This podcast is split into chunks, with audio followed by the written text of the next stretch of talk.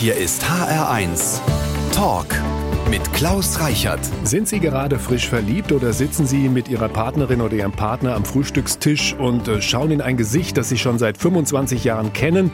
Ja, wir reden heute über die Liebe und das ist ja ein Thema, über das gerade Männer ganz besonders gerne sprechen. Deshalb habe ich mir einen Mann in die Sendung eingeladen, der sich mit der Liebe richtig gut auskennt. Schönen guten Tag, Werner Bartens. Hallo, guten Tag. Werner Bartens ist Wissenschaftsredakteur bei der Süddeutschen Zeitung und er schreibt Bücher. Sein neues Buch heißt Lob der langen Liebe. Ein anderes Buch von ihm heißt Was Paare zusammenhält. Herr Bartens, was interessiert Sie so sehr an der Liebe? Naja, das ist natürlich eine Frage, das interessiert uns doch alle, ist wahrscheinlich das wichtigste Thema überhaupt, Beziehungen miteinander. Und vor allen Dingen, wir alle träumen ja immer von der großen Liebe und dann kennen wir diese grausamen Statistiken, dass sich fast 40 Prozent aller Paare wieder scheiden lassen und dass es zu Trennungen kommt. Also ich bin ja ursprünglich von der Ausbildung her Arzt und kam da anfangs über zu diesen Beziehungsthemen auch darüber, weil das ja ganz viel mit unserer Gesundheit macht, für unser Wohlbefinden. Und dann fand ich es aber spannend zu gucken, ja, wie ist das denn so in meinem Bekannten- und Freundeskreis? Und da gibt es eben erstaunliche Entwicklungen in den letzten 20, 30 Jahren. Werden wir drüber reden in dieser Sendung. Herr Bartens, ist Liebe etwas, das einem einfach passiert? Ja, die erste Liebe schon, das sich verlieben und in das Liebesgefühl haben schon, aber dann später muss man auch ein paar Sachen machen. Ich vermeide bewusst diesen Begriff, muss man dran arbeiten. Das klingt so bescheuert nach Leistungsethik, aber ähm, man muss was dafür tun, sagen wir so. Lob der langen Liebe, wie sie gelingt und warum sie unersetzbar ist, so heißt das Buch meines heutigen Gastes. Werner Bartens ist bei uns. Schön, dass Sie Zeit für uns haben, Herr Bartens. Ja, für die Liebe sollte man sich Zeit nehmen. HR1, genau meins. In Fantastillionen Büchern geht es um die Liebe, in Myriaden von Songs auch und wir können an nichts anderes denken, wenn sie ganz frisch ist oder wenn sie gerade dabei ist, sich zu verabschieden. Im H1 Talk ist heute der Autor des Buches Lob der langen Liebe, Werner Bartens. Herr Bartens, in welchem Stadium befinden Sie sich gerade? Na, wir wollen noch nicht über Anwesende sprechen. Naja, also ich bin, dieses Jahr werde ich 20. Hochzeitstag haben, wenn es denn soweit kommt. Ja, spricht alles dafür, dass wir das im Oktober zusammen erleben. Also ich bin dann 20 Jahre. Das heißt, Sie sprechen auch durchaus aus persönlicher Erfahrung, was diese ganzen Dinge angeht. Nun haben Sie wahrscheinlich unendlich viel auch über die Liebe gelesen. Gibt es einen Satz, der für Sie die Liebe auf den Punkt bringt? Also die lange Liebe schon. Und zwar, dass viele Menschen lange Liebe mit Langeweile verwechseln und darüber vergessen, was sie aneinander haben, wenn sie lange zusammen sind. Und wenn ich schon über mich rede und 20 Jahre, dann muss ich noch kurz erwähnen, wenn so vor zehn Jahren Freunde zu Besuch kamen, die hier weggezogen waren aus dem Bekanntenkreis, da hätte ich sagen können, na, es gibt diese Statistiken mit den vielen Trennungen und Scheidungen, aber bei uns, also im Umfeld, im bekannten Freundeskreis, alles stabil. Wenn jetzt die letzten zwei, drei Jahre jemand kam, da sind wir eigentlich immer nur durchgegangen, okay, die haben sich getrennt, ah ja, das wisst ihr schon, die auch, ah nee, wussten wir noch nicht. Und dann ist es sozusagen sozusagen gepurzelt. Und das war für mich auch ein Anlass für das Buch, nämlich dass sich diese sogenannten grauen Scheidungen, also die Grey Divorces, das hat sich verdoppelt. Also die Scheidung, die Trennung, nachdem man schon 10, 15 oder gar 20 Jahre zusammen ist. Und das finde ich ein spannendes Phänomen. Seit 1990 hat sich der Anteil in Deutschland verdoppelt.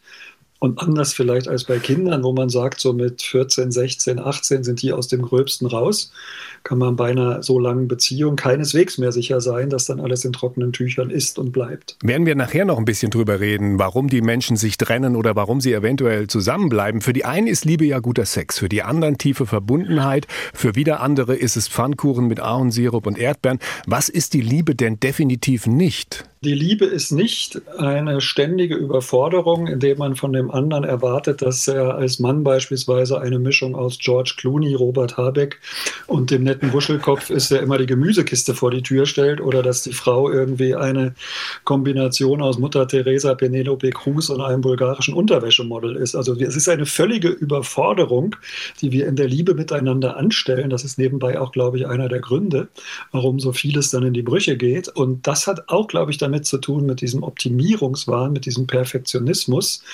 Und da müssen wir unbedingt noch drüber reden, was das vielleicht auch mit uns, unserer mittelalten Generation zu tun hat, die ich die ungesättigte Stones-Generation nenne. Machen wir auf jeden Fall noch. Es gibt Kulturen, Herr Bartens, da werden Ehen arrangiert. Ist noch gar nicht so lange her, da war das bei uns auch gang und gäbe.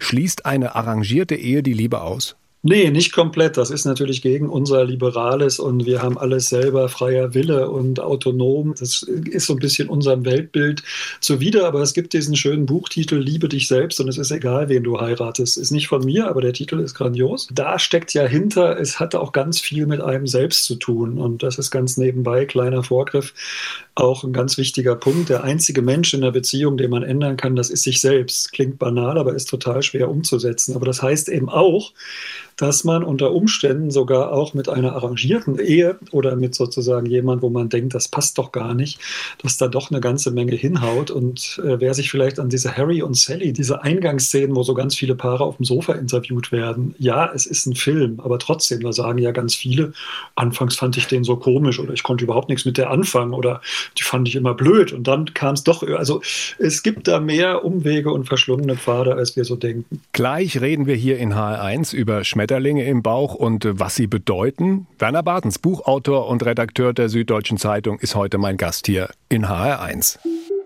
Die rosarote Brille auf, Schmetterlinge im Bauch, fast hätte ich gesagt, Hummeln im Hintern. Werner Bartens, Autor von Büchern über die Liebe, ist bei uns. Was sind denn eindeutige Liebessignale, Herr Bartens?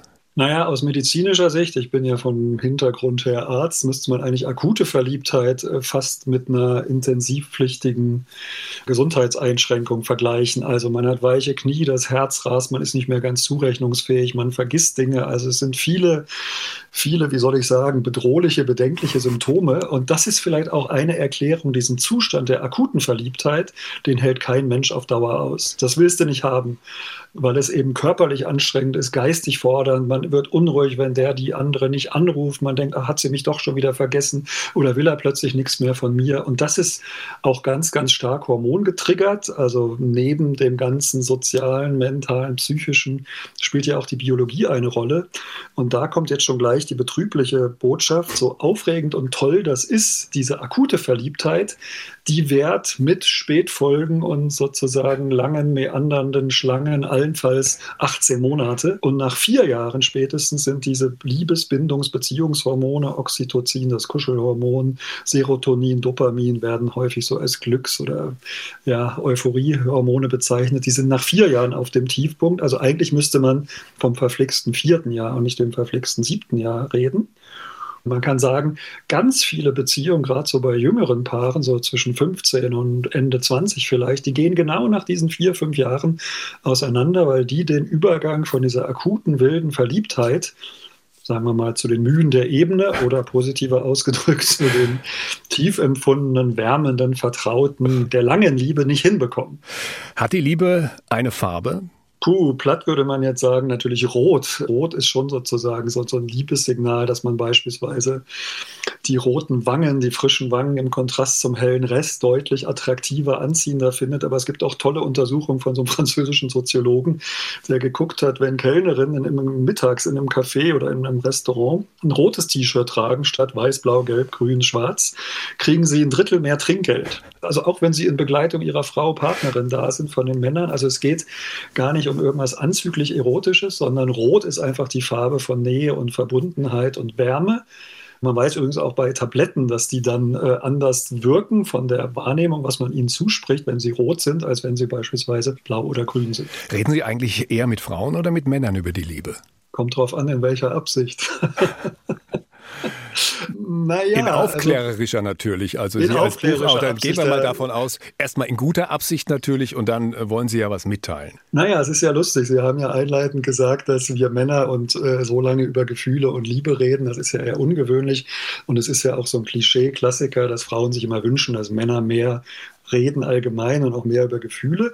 Nee, ich mache das eigentlich mit beiden ganz gerne, wobei das ganz lustig ist. Die Männer interessieren sich dann manchmal mehr so in alter Ingenieurstradition so für die technischen oder molekularen, biologischen Aspekte, so wie ist das mit den Hormonen und was gibt es da für Regeln und Gesetzmäßigkeiten. Und die Frauen wollen natürlich mehr so mit Ich-Botschaft, so mir geht es so und ich möchte das und ich wünsche mir das. Und äh, ich habe aber auch das Gefühl, das ist zwar auch ein Klischee, aber durch viele Alltagserfahrungen gesättigt, Frauen Frauen wollen ja immer die Männer verändern und die Männer wünschen sich ja oftmals nur, dass die Frauen so bleiben, wie sie am Anfang gewesen sind. Also so dieses, wer ist mit wem wie zufrieden und redet davon wie davon, dass er noch was will und sich mehr erwartet. Da gibt es schon eine gewisse Asymmetrie zwischen Männlein und Weiblein. Der Autor, Journalist und Beziehungsexperte Werner Bartens ist heute bei uns im HR1 Talk. Der H1 Talk heute mit dem Wissenschaftsjournalisten Werner Bartens und dem Ratgeberverweigerer Klaus Reichert. Schönen guten Tag, Herr Bartens. guten Tag. Lob der langen Liebe. Ratgeberverweigerer. Ja, langsam, langsam. Lob der langen Liebe, wie sie gelingt und warum sie unersetzbar ist, so heißt das Buch meines heutigen Gastes. Das klingt schon sehr nach Ratgeber. Naja, also es geht um Erfahrungen, es geht natürlich auch um ein paar Tipps, es geht aber auch um, wie soll ich sagen, wissenschaftliche Erkenntnisse zu dem, was die Liebe ausmacht. Und es geht auch darum, ja, warum kann man sich der Liebe nicht mehr sicher sein, wenn man eigentlich schon ein paar Jahre gemeinsam auf dem Buckel hat. Und da muss man übrigens auch gleich mit dem Klischee aufräumen. Es ist ja immer so die Geschichte, naja, er wird dann so Ende 40, um die 50 und dann sucht er sich eine neue, eine jüngere. Klischee, so der Chefarzt sucht sich dann irgendwie die jüngere Krankenschwester. Unsinn, Quatsch, gibt es natürlich in Einzelfällen immer, aber so bei diesen grauen Scheidungen, von denen ich gesprochen habe, also Trennung nach vielen Jahren gemeinsamer Beziehung, da ist es so, dass die Frauen in der Mehrheit sich trennen und dann äh, Schluss machen, weil die vielleicht sagen, boah, jetzt habe ich wegen der Kinder noch so lange durchgehalten, aber der hockt immer nur auf dem Sofa rum und will nichts mehr. Ich will noch was erleben. Das kann doch nicht alles gewesen sein. Also im Alter geht es häufiger von den Frauen aus. Ich wollte auf was ganz anderes hinaus. Sie haben geschickt jetzt abgelenkt und äh, mich auf eine ganz andere Fährte gebracht. Aber es gibt ja mittlerweile einen riesigen Markt für Selbstoptimierung, für Coaches, für Lebensberatung im weitesten Sinne. Manchmal geht es mir so, wenn ich die Leute angucke, die da unterwegs sind, habe ich das Gefühl, die können selbst nur mit Mühe und Not einen Fuß vor den anderen setzen. Sie sind jetzt aber nicht zum fünften Mal verheiratet. Nee, zum ersten Mal verheiratet. Ja, ich habe auch eigentlich eine Aversion, das ist jetzt ein bisschen paradox gegen so Ratgeberbücher. Und eigentlich ist die Botschaft, die ich den Leuten immer geben will, Mensch, überfordert euch nicht, stellt nicht zu viel an, hört auf mit diesem Optimierungsunsinn. Also ich habe ja auch viel über medizinische Themen, Wohlbefinden, Bewegung, Ernährung und so weiter. Was macht wie die Medizin aus? Was ist gut für einen selber? Und da ist eigentlich ein wichtiges Signal immer, hört auf, euch immer ein Programm oder einen Plan zu machen, was ihr alles erfüllen müsst. Das ist der sichere Weg ins Unglück. Glück. Und so ähnlich ist das auch mit der Liebe. Das habe ich vorhin ja schon angedeutet. Wer sich und den anderen ständig überfordert und meint, da muss das noch kommen, so wie diese Bucketlists, wo manche dann zum 50. Geburtstag sich vornehmen, das ist noch meine To-Do-Liste, was ich alles, bevor ich in die Kiste muss, noch erledigen will, um Patagonien paddeln und durchs Himalaya stapfen und so weiter. Dann kann man nur unzufrieden sein, weil man immer nur das Gefühl hat, habe ich ja noch nicht gemacht, das fehlt noch, das fehlt noch. Eine und das Liste, ist in der Liebe genauso. Ja, eine Liste müssen wir trotzdem abarbeiten, und zwar die Liste mit Ihren Musikwünschen wünschen. Living Next Door to Alice haben Sie sich gewünscht. Lassen Sie mich raten, bei dem Song haben Sie Ihre zukünftige Frau zum ersten Mal gesehen. Sie war auf der Tanzfläche und hat mit ihrer Freundin Foxtrot getanzt. Völliger Unsinn. Nee, ich habe in meiner Kindheit Smokey gut gefunden. Meine zwei Jahre ältere Schwester hat mir den Smokey Starschnitt, den sie hatte, irgendwie dann unter fadenscheinigen Gründen verkauft für einen viel zu hohen Preis. Das war ein fieser Deal, aber die dolle Geschichte ist, dass hier bei uns in der Nähe von München ein halbes Jahr lang, letztes oder vorletztes Jahr war, dass Chris Norman schräg gegenüber gewohnt hat, der Sänger von Smokey. Ich habe den natürlich nicht erkannt, der hat auch sehr zurückgezogen gelebt. Ich habe da ab und zu einen zotteligen älteren Herrn gesehen.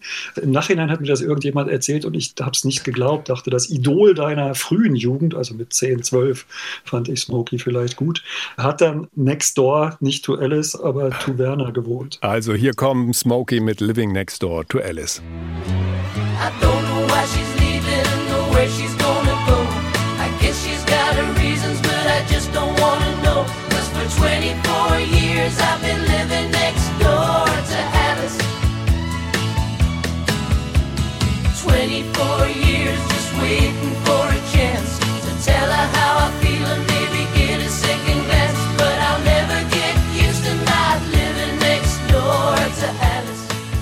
Wenn Sie ab und zu Talkshows im Fernsehen anschauen, dann haben Sie meinen heutigen Gast bestimmt schon mal gesehen. Werner Bartens ist immer mal wieder zu Gast bei Maischberger, bei Lanz oder bei Maybrit Illner. Er kann schwierige Dinge auf verständliche Art und Weise erklären. Der Wissenschaftsjournalist Werner Bartens ist im H1 Talk zu Gast. Wie sind Sie auf die Idee gekommen, über die Liebe zu schreiben?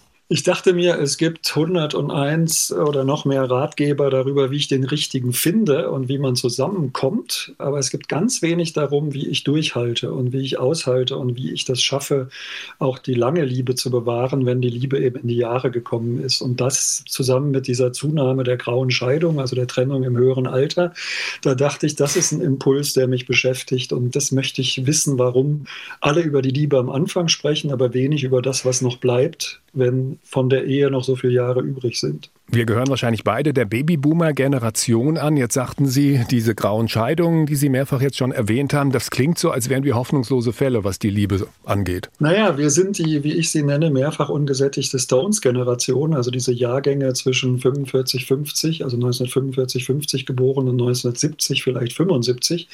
Da gibt es viele nicht so schmeichelhafte Untersuchungen für unsere Generation, die besagen, dass keine Generation vorher und offenbar auch nicht die nachher so selbstbezogen, selbstsüchtig, egoman, narzisstisch war wie diese, wie unsere. Und es gibt ja noch diese alten Songs und Klassiker, genug ist nie genug äh, oder ich will alles, ich will alles und zwar sofort. Also dieses Gefühl, erstmal so dieses Selbstbewusstsein, naja, wir haben die Entnazifizierung äh, geschafft, die sexuelle Revolution ging von unseren Betten aus, wir haben mehrere Weltmeistertitel gewonnen, jetzt sitzen wir auf den Chefsesseln der Republik oder in vielen Führungspositionen und das kann doch nicht alles gewesen sein.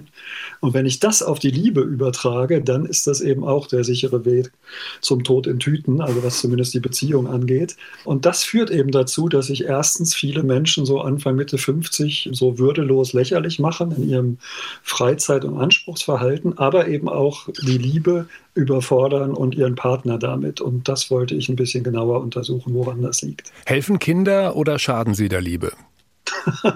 Es gibt, glaube ich, auch ein schönes Tucholsky-Zitat, dass er doch gerne die Kinder bestellen und dann so mit 16 abholen möchte, wenn sie fast fertig sind. Also am Anfang ist es natürlich eine wahnsinnige Belastung. Es ist ein Riesenglück, eine Riesenfreude.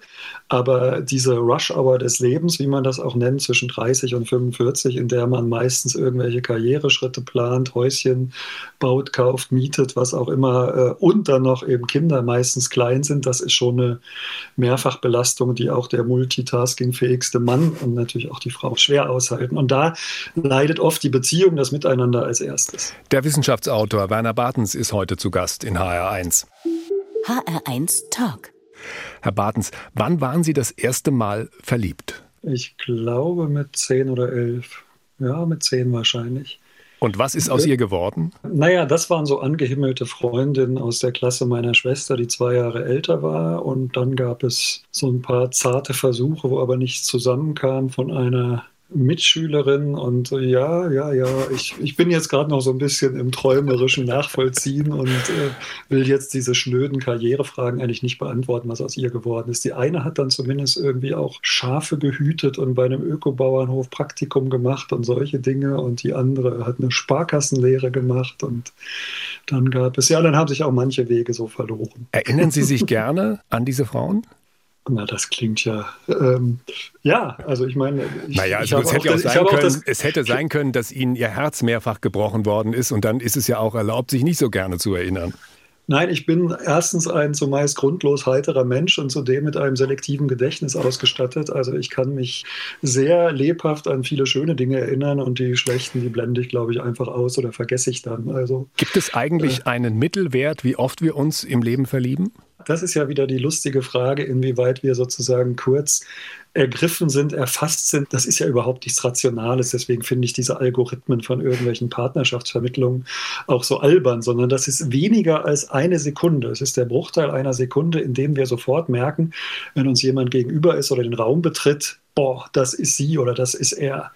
Das ist etwas, was mit Gang, mit Gestik, mit Mimik, Blick zu tun hat. Da ist überhaupt nichts jetzt rational, passt die oder der zu mir oder ist das sozusagen wie mein schön, Beuteschema oder so ein Herr Unsinn. Bartens, auf den ersten Blick. Wie schön, dass Sie sich immer wieder in die Wissenschaft zurückziehen. Ich bin jetzt eigentlich bei Ihnen persönlich und da wollte ich auch noch ein bisschen bleiben. Mehr Herzen gebrochen oder mehr das Herz gebrochen bekommen? Klingt blöd, aber wahrscheinlich mehr Herzen gebrochen. Ich glaube, ich war früher auch nicht immer sehr nett zu oder habe nicht immer erkannt, was vielleicht manche Frau wollte und was ich nicht verstanden oder erkannt habe. Man ich kann hab, es auf jugendliche Unwissenheit schieben. Ich habe da so eine Theorie, und zwar die Theorie von den Jägern und Sammlern. Also es gibt Jäger und sie scheinen ein Jäger gewesen zu sein und es gibt die Sammler und ich war Sammler. Ich habe immer gewartet darauf, dass mich einer einsammelt. Na, dieses Warten ist ja sowieso eine falsche Strategie im Leben. Also Gut, das ist ja jetzt so auch erfahre, in Beziehung. Ende 50. Es ist nie zu spät, aber das ist ja auch so dieses so der Klassiker in Beziehungen. Ich warte darauf, dass du endlich mal ansprichst, das und das. Mein Gott, wenn dich was beschäftigt, dann sprich's halt an, das denke ich da immer. Und äh, na, ich habe ja noch eine andere Theorie. Sie sind ja, glaube ich, auch recht hoch gewachsen. Also ich war mal 1,98 und bin, glaube ich, noch 1,96 und es ist auch ein Befund unwiderruflich, dass einfach größere Männer als attraktiver gelten und auch weniger Probleme haben, Frauen kennenzulernen als ihre ähm, vertikal benachteiligten Geschlechtsgenossen. Ähm, und äh, die Beziehungen halten übrigens auch länger und sind stabiler von größeren Männern, weil die nämlich wissen, dass sie sich keine Sorgen machen müssen, dass da eventuell wieder eine Frau ist, wenn sie mal keine haben sollten. Und deswegen sind die nicht so eifersüchtig und so klammernd wie die zu kurz gekommenen, äh, die sofort immer Angst haben, ihre Partnerin zu verlieren. Also ich Bei bin Frauen auch 1,98 auch eine optimale groß. Beziehungsgröße ja? übrigens. Sagen Sie die noch schnell? Die ist so 1,68 bis 1,76. Das sind die Frauen, die am meisten wissen, dass sie von den Männern gemocht werden und deswegen am erfolgreichsten in Anführungsstrichen in der Partnerwahl sind. Also ich kann Ihre Theorie von der Körpergröße, ich bin auch 1,98 groß, nicht bestätigen. Wobei ich muss natürlich dazu sagen, als ich in dem Alter war, wo man viel um die Häuser zieht, hatte ich wirklich die Akne des Todes im Gesicht, was so ein bisschen mich eingeschränkt hat, wenn ich jetzt von heute aus darüber nachdenke. Nicht jeder hat die gleichen Startbedingungen, das stimmt schon. Äh, es gibt übrigens übrigens, ich habe das, wenn ich zu diesem Thema ab und zu mal im Fernsehen was erzählen durfte, die Moderatoren im Fernsehen sind ja oft erstaunlich klein. Und die haben dann oft im Vorgespräch gesagt, naja, sie haben dann oft einen Hund dabei. Also es gibt dann auch so Hilfsmittel. Also Frauen scheinen sehr auf Hunde anzusprechen in Begleitung von Männern. Das Buch von Werner Bartens heißt Lob der langen Liebe, wie sie gelingt und warum sie unersetzbar ist. Und äh, in der nächsten Stunde reden wir darüber, ja, was man tun kann, damit die Liebe frisch bleibt und wir reden über die Gefahren, die die Liebe killen. HR1 Talk. Werner Bartens heißt der Experte, den wir uns zum Thema Liebe eingeladen haben. Herr Bartens ist Wissenschaftsjournalist und er hat ein Buch über die Liebe geschrieben. Hallo, Herr Bartens. Hallo, grüße Sie. Besser alte Liebe als neue Probleme, schreiben Sie in Ihrem Buch. Mit anderen Worten, Augen zu und durch.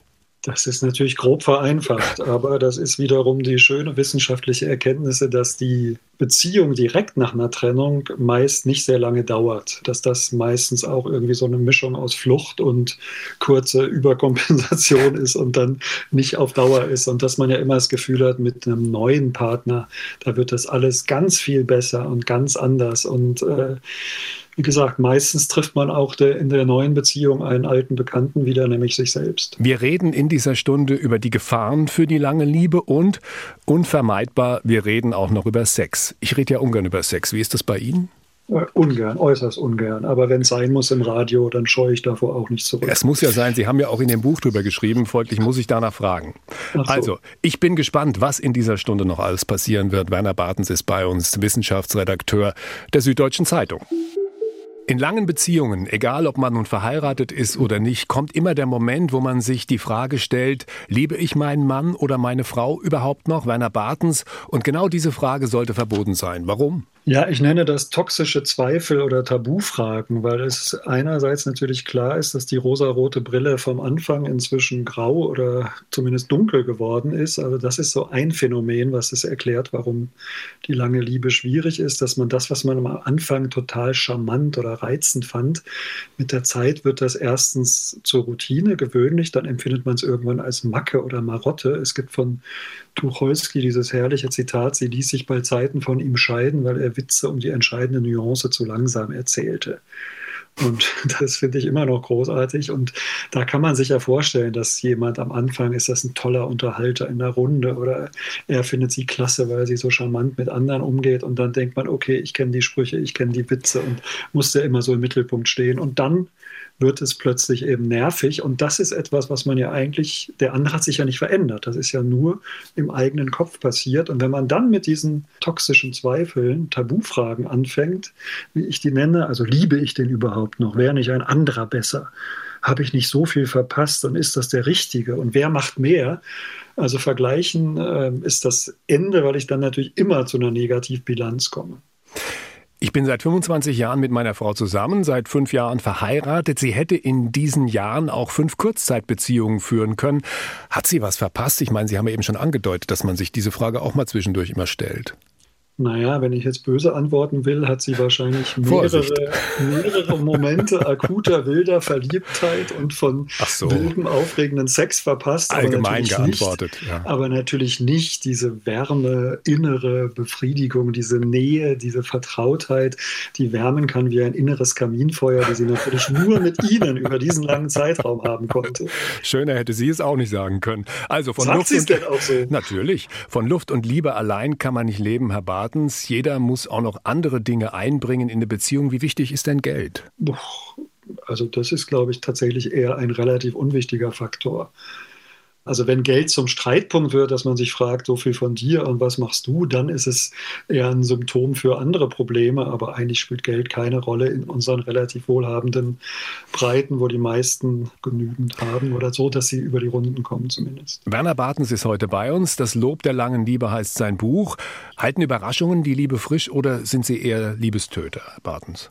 Nein, Überraschung ist total wichtig und eine wichtige Empfehlung, Regel wäre auch sowas wie Bewunderung oder Spontanität bewahren, also was Neues machen, den anderen im Blick behalten, sich überlegen, was könnte ihn freuen. Und das ist dieses alte, das hat mir mal ein Arbeitskollege erzählt, dass ein Lehrer zu ihm in der achten Klasse gesagt hat, ich sehe dich. Also und dieser banale Satz, ich erkenne dich, ich sehe dich, ich weiß, was du vielleicht brauchst oder ahne es und nehme dich wahr, das ist ein ganz, ganz wichtiger Punkt und das bedeutet auch, nächster Punkt, äh, dass es wichtig ist, Zuwendung statt Abkehr, auch im Streit und der Versuch, Lösungen zu finden und nicht Stillstand zuzulassen, so nach dem Motto, äh, ja, darüber kannst du mit ihr eh nicht reden oder das kapiert er nicht und immer macht er das so. Also das sind so ganz wichtige Signale im Zwischenmenschlichen, die dafür sorgen, dass die Beziehung sozusagen frisch bleibt und aktiv bleibt. Und dann, und das finde ich auch eine wunderbare Idee, eine akute Freundlichkeitsattacke über drei Tage, wenn es mal blöd gelaufen ist. Also Beispiel, man hat vielleicht noch kleinere Kinder, die einen Babysitter brauchen,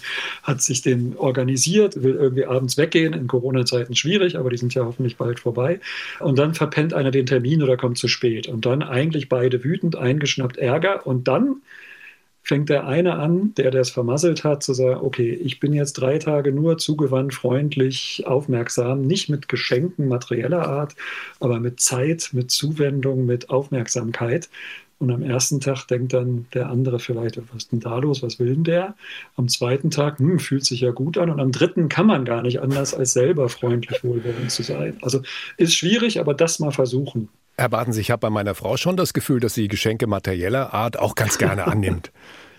Ja, natürlich. Es ist ja auch ein Phänomen für viele von uns Männern, wie so tote Botanik, also sprich Schnittblumen, was die bei Frauen, wie die das Herz öffnen können.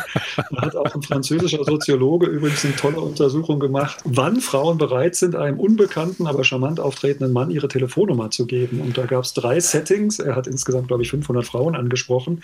Ein Drittel vor einem Lebensmittelgeschäft, ein Drittel vor einem Schuhgeschäft, ein Drittel vor einem Blumengeschäft. Und nach dieser Einleitung ist natürlich klar, die meisten Frauen haben ihm die Telefonnummer gegeben, wenn sie vor dem Blumengeschäft standen. Werner Bartens, Buchautor und Redakteur der Süddeutschen Zeitung, ist heute mein Gast hier in HR1. Herr Bartens, sind Sie jemand, der schnell und zügig auf den Punkt kommt? Oder sind Sie auch jemand, der gerne mal Vorträge hält? Gemeine Frage in einer so langen Sendung. Nein. Was nein?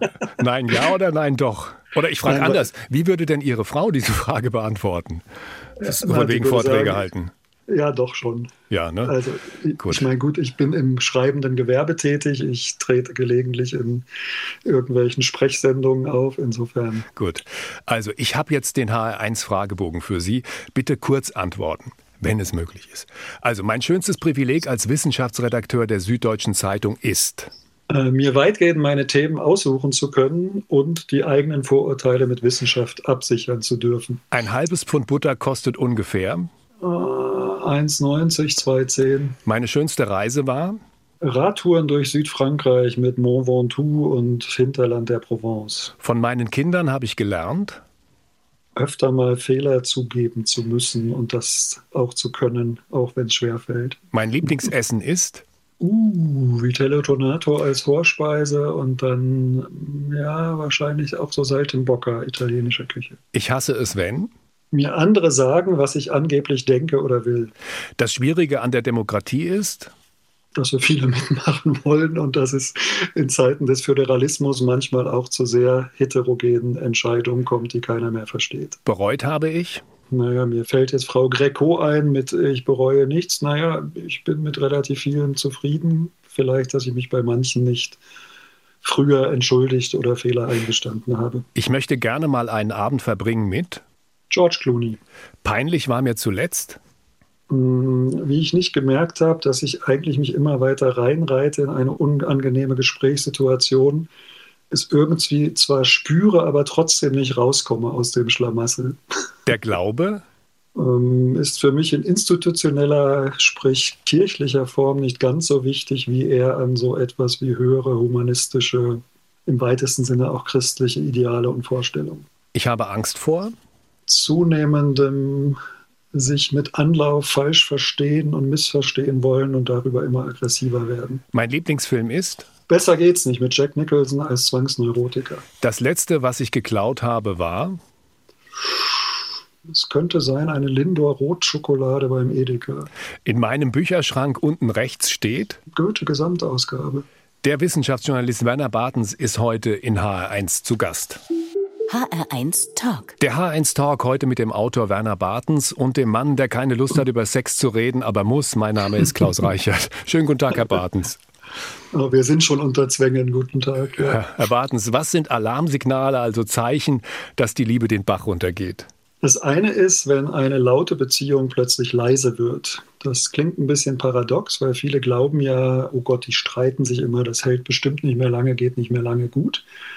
Aber eigentlich bedeutet Streit ja, dass man noch oder Konflikte, dass man noch Interesse füreinander hat, dass man dem anderen nicht egal ist.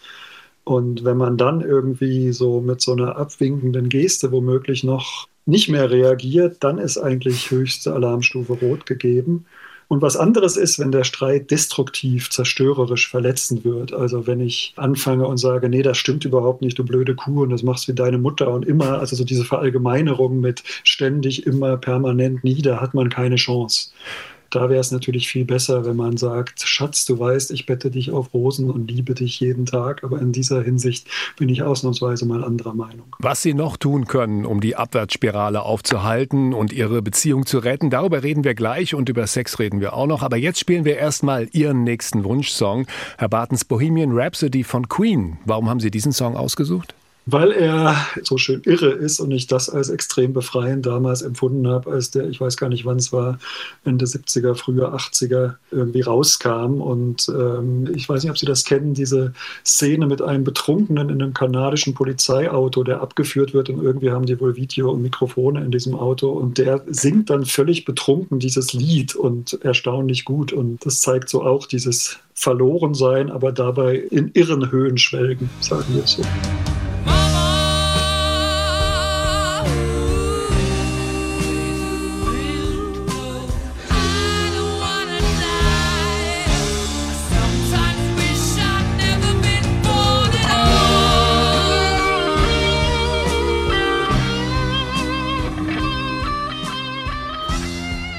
Wir sind ständig sexuellen Reizen ausgesetzt. Schauen Sie sich Filme an oder Werbung oder Zeitschriften. Überall sind schöne Körper zu sehen. Werner Bartens, Wissenschaftsredakteur der Süddeutschen Zeitung. Bei Ihnen in der Zeitung gibt es keine Nackten, oder doch? Höchstens unter medizinischen Aspekten. Wir sind ja eine seriöse Tageszeitung. Ich dachte, Sie wollten jetzt von unseren schönen Körpern reden, aber gut. Also das, das ersparen wir den Leuten, dass wir darüber reden. Da können Sie auf die jeweiligen Webseiten gehen und können äh, mal einen Blick wagen und dann sich Ihr eigenes Urteil bilden. Wir wollen uns nicht selber loben. Na, das machen wir nicht. Sind wir oversexed oder ist es normal, dass die Lust auf den eigenen Partner irgendwann nachlässt? Oversexed und underfucked, wie der schöne Spruch dann heißt. Mhm. Ähm, naja, wir sind ständig mit diesen Bildern konfrontiert. Man weiß, Klammer auf, dass das bei Jugendlichen und jüngeren Erwachsenen dazu führt, dass die gar nicht mehr Sex haben, als beispielsweise die ältere Generation in dem Alter hatte. Im Gegenteil, das fängt alles eher ein bisschen später an. Ansonsten ist es aber völlig normal, dass in langjährigen Beziehungen das mit dem Sex nachlässt und weniger wird. Man kennt sich, Sex hat ja immer auch was von unbekannt, aufregend, überraschend zu tun.